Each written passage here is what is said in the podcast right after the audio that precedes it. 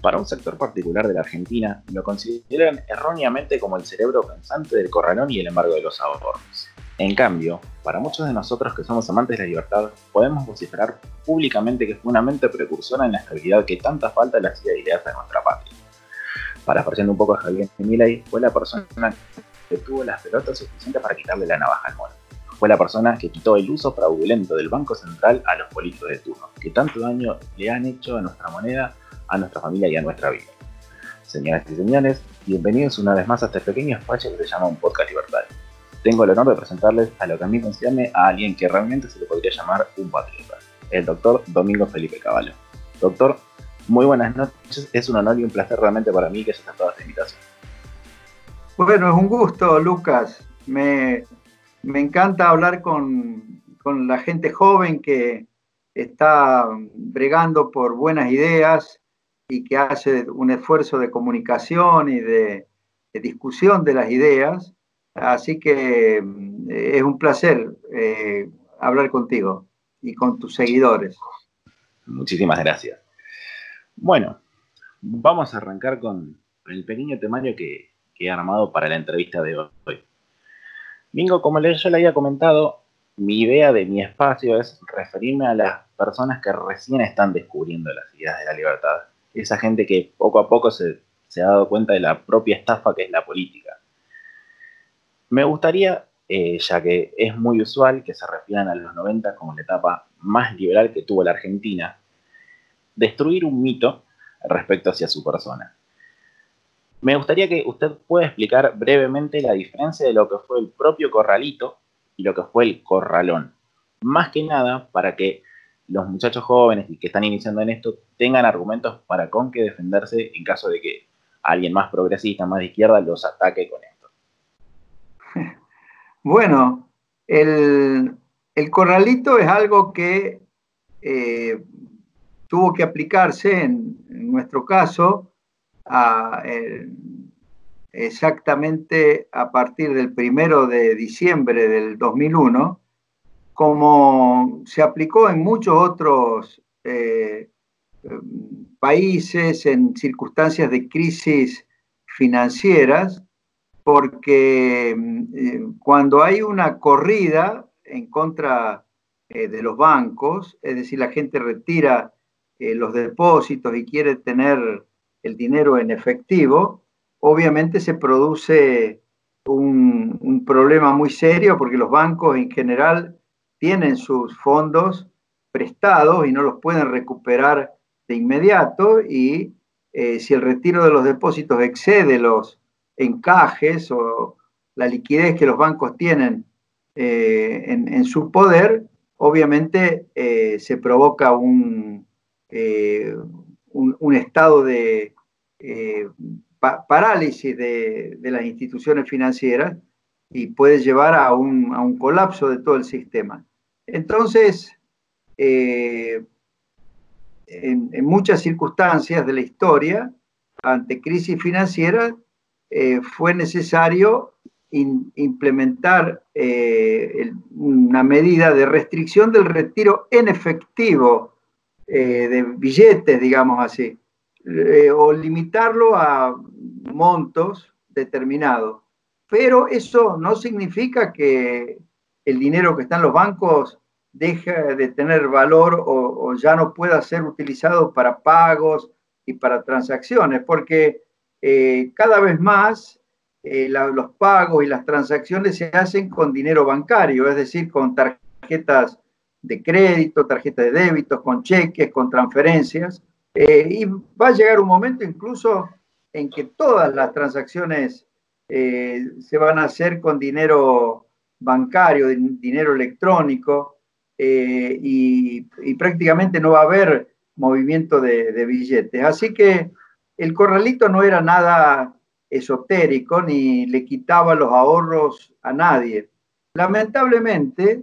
como el grueso de los ahorros era en dólares, prácticamente la gente confiaba más en el dólar que en el peso, por más que el peso estaba también respaldado en dólares. Eh,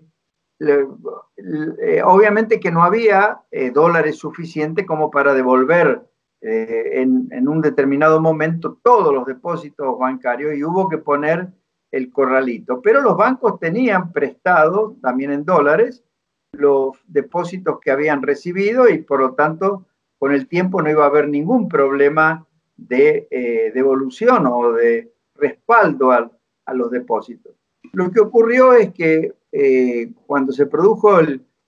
la caída del gobierno de la Rúa y mi retiro obviamente de, como ministro de Economía, en medio de una situación crítica, el nuevo gobierno, encabezado por Eduardo Dualde, decidió eh, eh, transformar al corralito en lo que fue el corralón, que en realidad le pusieron el nombre corralón para emparentarlo con el corralito, pero que tenía un objetivo completamente distinto al, al corralito. Con el corralón lo que hicieron fue eh, quitarle los ahorros a la gente. ¿De qué forma? Diciendo que todo lo que estaba eh, depositado en dólares eh, iba a poder ser retirado o usado, pero solo como pesos. Es decir, convertían compulsivamente todos los depósitos en dólares y por supuesto también los préstamos bancarios en dólares a pesos uno a uno o 1.40 a uno, depende de si era depósito o si era préstamo. Pero eh, eh, la gente de repente se encontró que en vez de tener dólares, que era lo que había depositado en los bancos y los que creía tener hasta ese momento, se encontró con que tenía unos pesos que ahora ya no estaban respaldados en dólares y que el Banco Central podía emitir eh, eh, de manera ilimitada y que por supuesto la gente se asustó y como era natural, peso que conseguía eh, retirar de los bancos, salía a comprar dólares, pero ya en un mercado paralelo donde el dólar se fue a prácticamente cuatro pesos, con lo cual la gente, a lo mejor que tenía 10 mil dólares en los bancos, eh, de repente se encontró con que eh, le quedaba el equivalente a, a, 2.500 dólares, o sea, le, le, dividieron por cuatro eh, sus ahorros, le, le, robaron los ahorros, ¿no? Eso fue el corralón, que nada tenía que ver con el corralito, y eso lo hicieron porque lo que querían era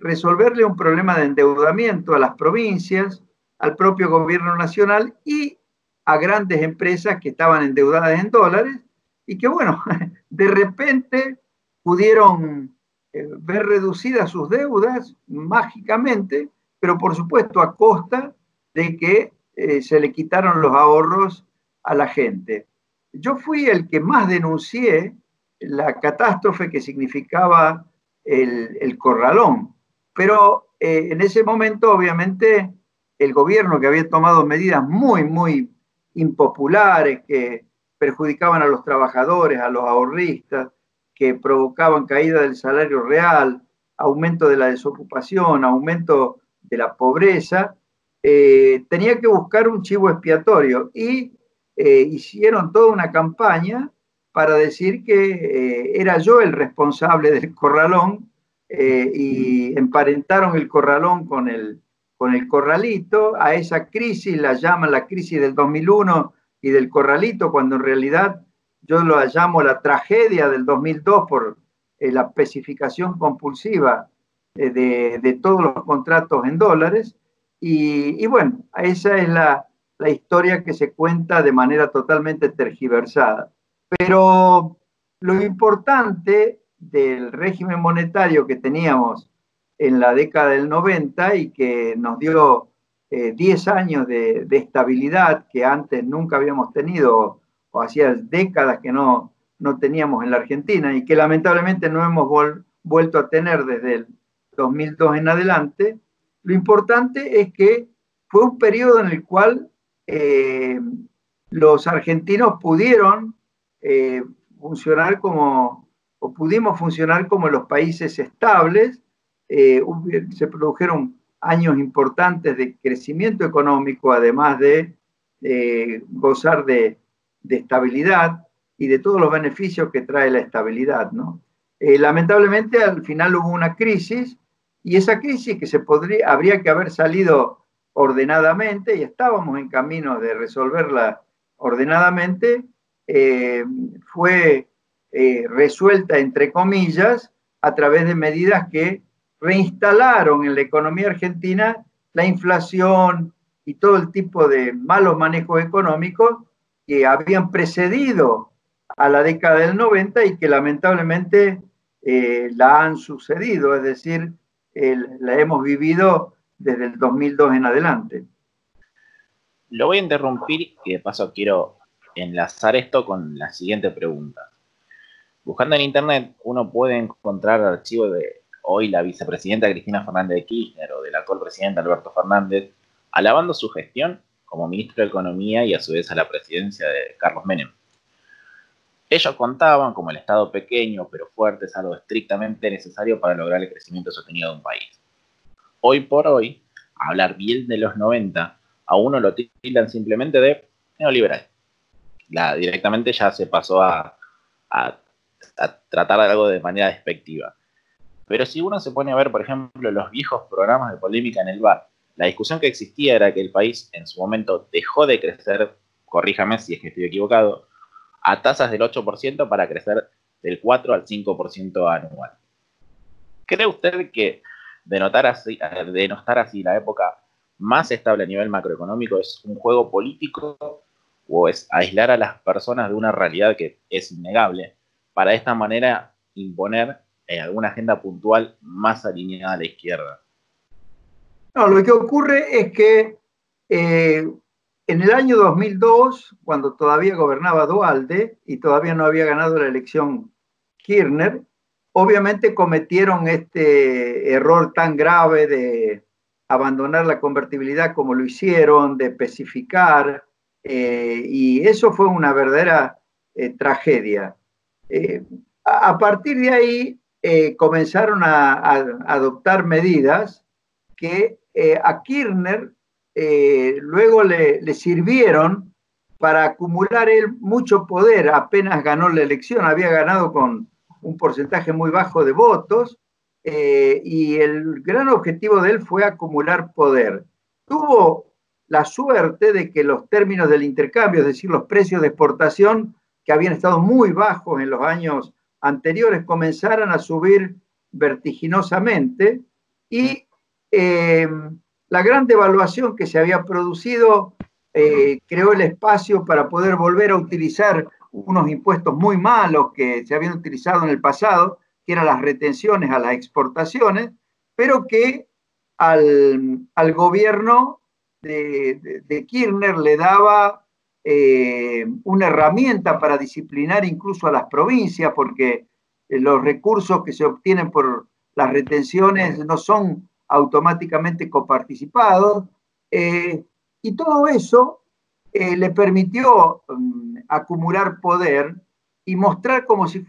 se estuvieran produciendo buenos resultados económicos, que en realidad eran consecuencia del mejoramiento de los precios de exportación y de la muy buena infraestructura que había heredado de la década del 90. Pero eh, en, en, ese periodo ya de Kirchner, eh, empezaron a armar un relato, un relato eh, básicamente para eh, poder llevar adelante el tipo de políticas que tenían en mente y que eran de acumular poder y yo diría también dinero, dinero para la política y dinero para el enriquecimiento personal de, de los que intervenían en el gobierno, ¿no? Y lamentablemente hay muchos dirigentes políticos que, eh, más que tener el objetivo de resolver los problemas de la gente y mejorar el bienestar de la población, lo que quieren es acumular poder eh, y dinero. Y obviamente que para eso necesitaban un relato eh, completamente distinto al que habíamos hecho y divulgado en la, en la década del 90, que el relato de la década del 90 es el relato, si se quiere, eh, liberal, eh, de raíz eh, alberdiana, que es el que en realidad permite que funcionen bien todas las economías que son economías estables, abiertas, donde funcionan bien los mercados, donde el motor del crecimiento es el sector privado y donde el sector público es organizador de la economía, pero no,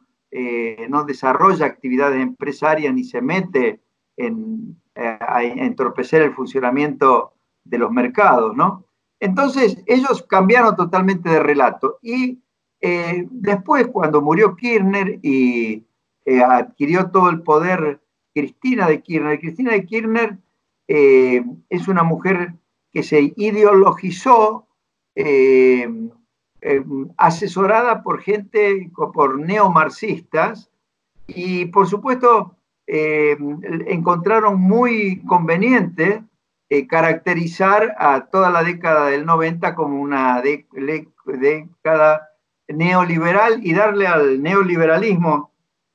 una connotación eh, negativa, ¿no? Y, bueno, se enamoraron de ese discurso y mm, lamentablemente muchos jóvenes eh, se embarcaron en, creyeron en ese, en ese relato por supuesto, lo, acompañaron el relato con todas, con campañas eh, en las que participaron artistas, periodistas, eh, supuestos intelectuales, etcétera, eh, para darle una connotación de que era una especie de revolución cultural. además, iba de la mano de, relatos mm, similares que llevaba adelante la, en Venezuela con eh, Chávez con el socialismo del siglo XXI, o el Foro de San Pablo, eh, que eran otros grupos de nostálgicos del, marxismo, que mm, en distintos lugares de América Latina trataron de también revertir lo que ellos llamaban el neoliberalismo de los 90, no solo en Argentina, sino en el resto de América Latina. Y bueno, y entonces ese es el relato eh, con el cual eh, yo diría que eh, deformaron culturalmente a muchos jóvenes, ¿no? Y también gente grande, pero lo más peligroso de todo es cuando deforman la mentalidad de los jóvenes. Hay que ver los libros de texto, tanto de la escuela primaria como secundaria, y por supuesto de las universidades, que utilizan eh, para cambiar la historia de Argentina y insertar en la historia argentina este relato eh, neomarxista eh, que, lamentablemente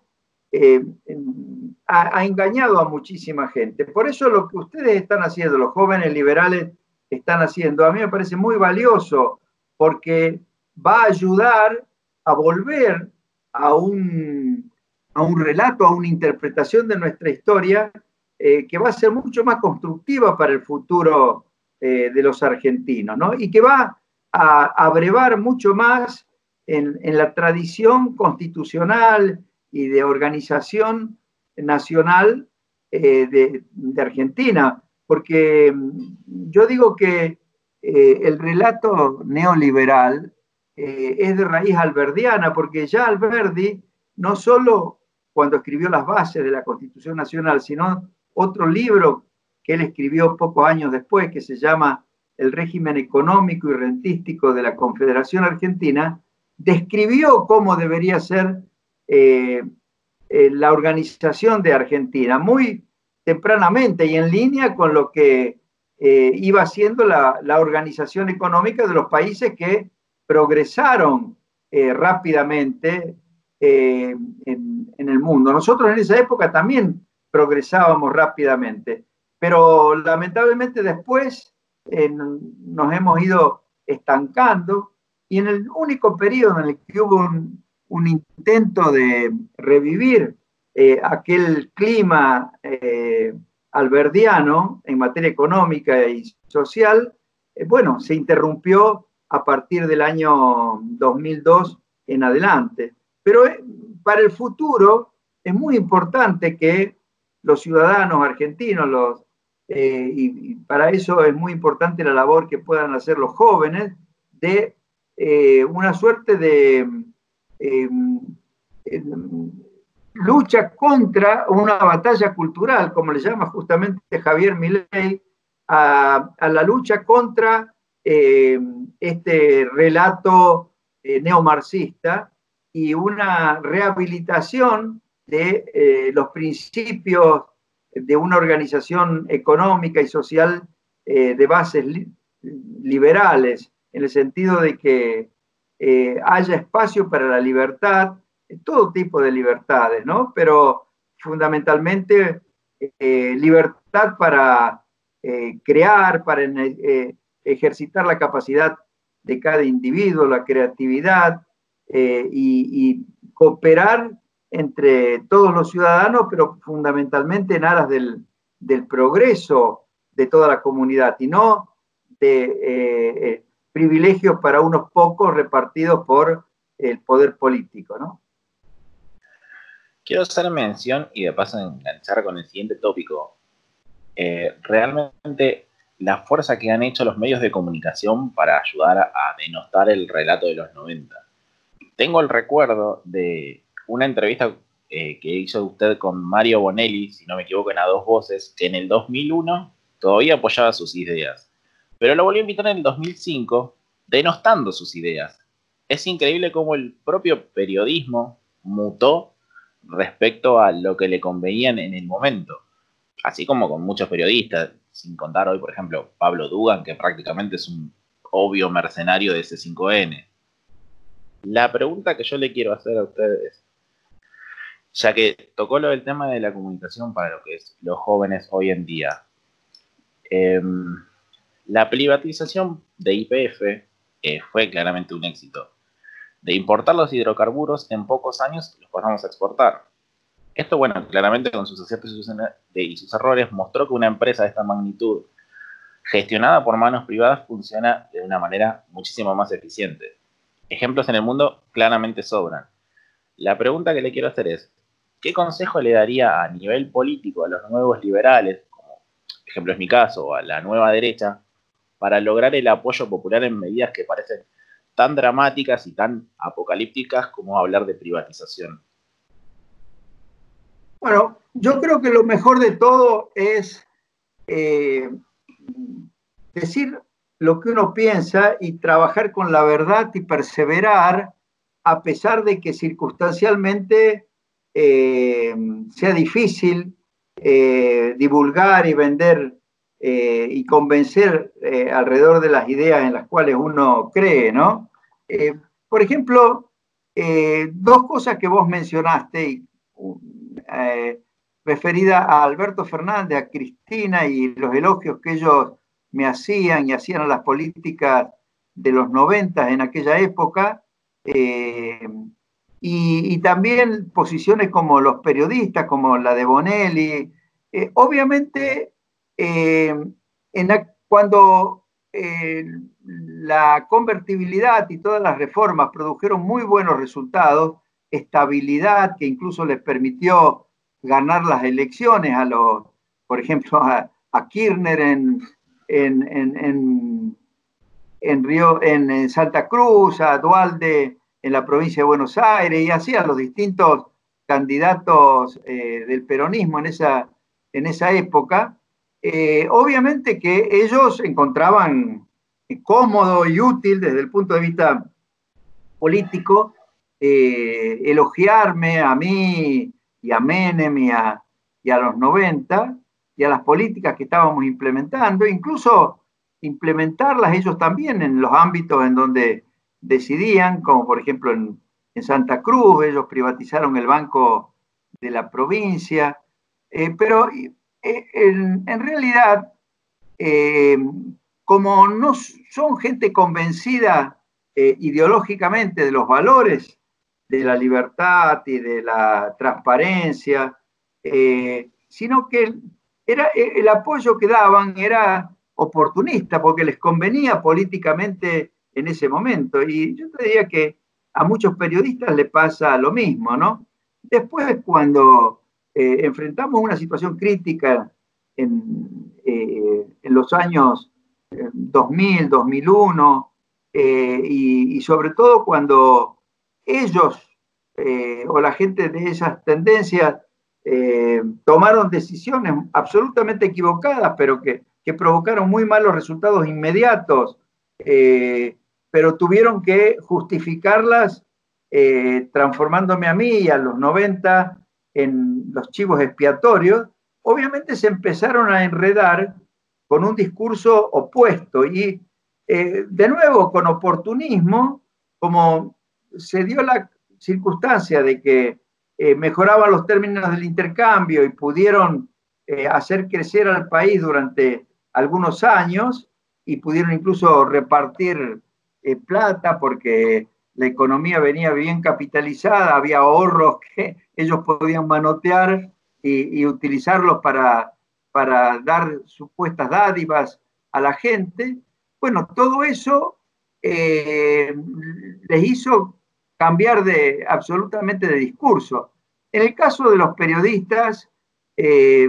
yo creo que en general eh, no lo hicieron malintencionadamente, sino que, bueno, los periodistas tienen que narrar un poco lo que está pasando en cada momento. Obviamente que, por ejemplo, Bonelli, eh, incluso en, el año 2002, eh, eh, se veía medio obligado a apoyar al gobierno de Duarte y ahí estaba de Mendiguren. Él había sido siempre un hombre un periodista muy vinculado a, la Unión Industrial. No creo que lo haya hecho con mala intención, pero eh, obviamente que ahí se, es como que se dio vuelta respecto de las políticas que habíamos aplicado en los, en los 90, eh, ¿no? Ahora, em, otros periodistas muy ideologizados o, o, que aparecen como muy ideologizados, yo creo que eh, los que vos mencionaste de, C5N, a mí me parece que eh, son funcionales a la estrategia política de los que eh, en realidad lo están, en fin, pero la labor que están haciendo ustedes, y yo creo que también hay muchos periodistas actualmente, o hay periodistas que están haciendo un aporte importante en la eh, toma de conciencia de la gente respecto de los valores que tiene la libertad, eh, el respeto a los derechos de propiedad, el avanzar hacia una economía eh, abierta, con mercados con competencia y transparencia y con un Estado que sea fuerte, pero que no sea grande y adiposo y no desorganice la vida en sociedad, sino que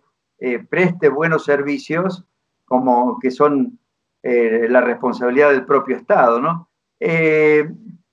así que yo no soy pesimista en el sentido de que la batalla cultural eh, se vaya a perder definitivamente. Al contrario, labores como la que desarrollás vos y que desarrollan los jóvenes liberales, a mí me gusta mucho porque creo que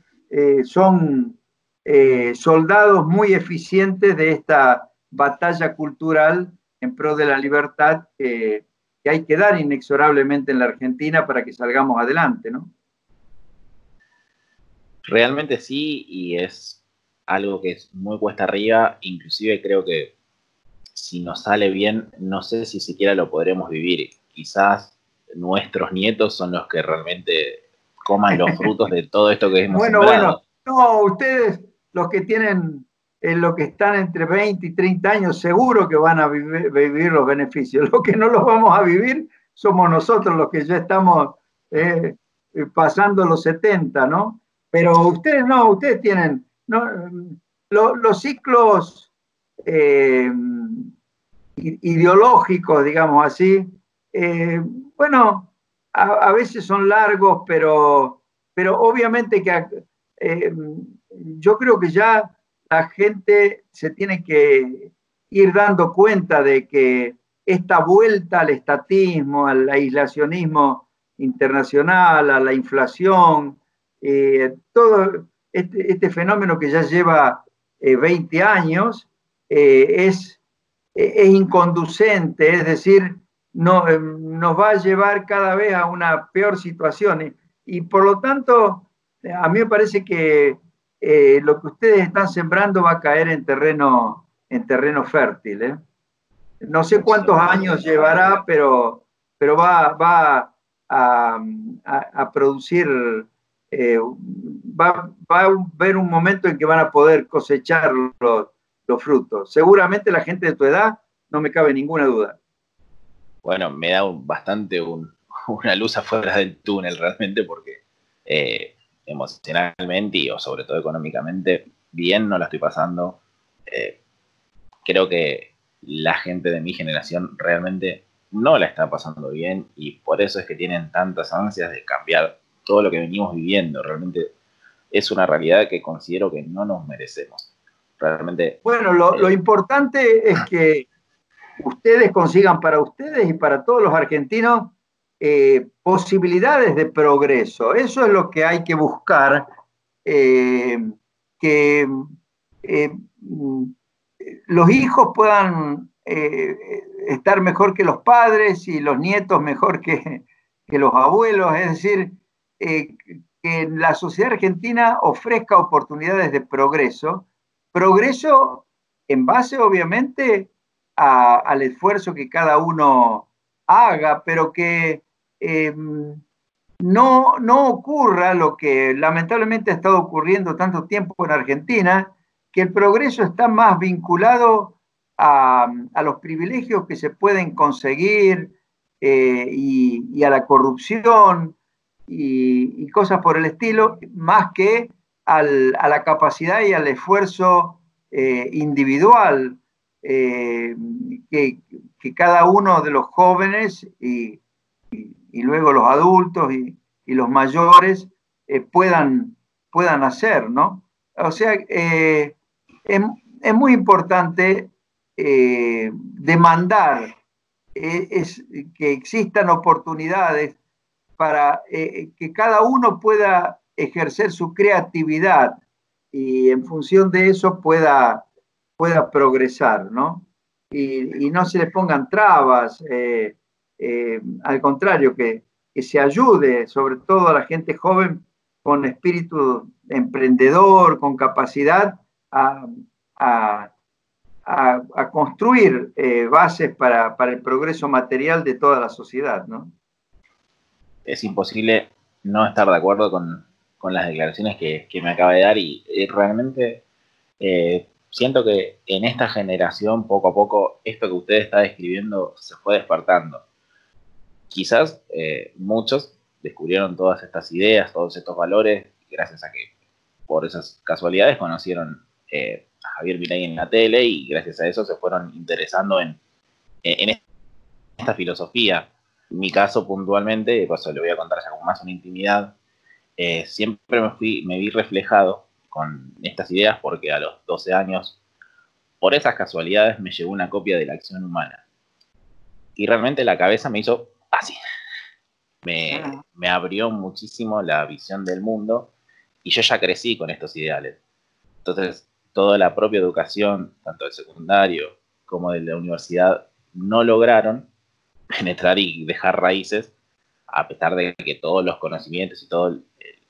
los programas educacionales están un tanto, digamos que son un tanto controversiales, se podría decir, porque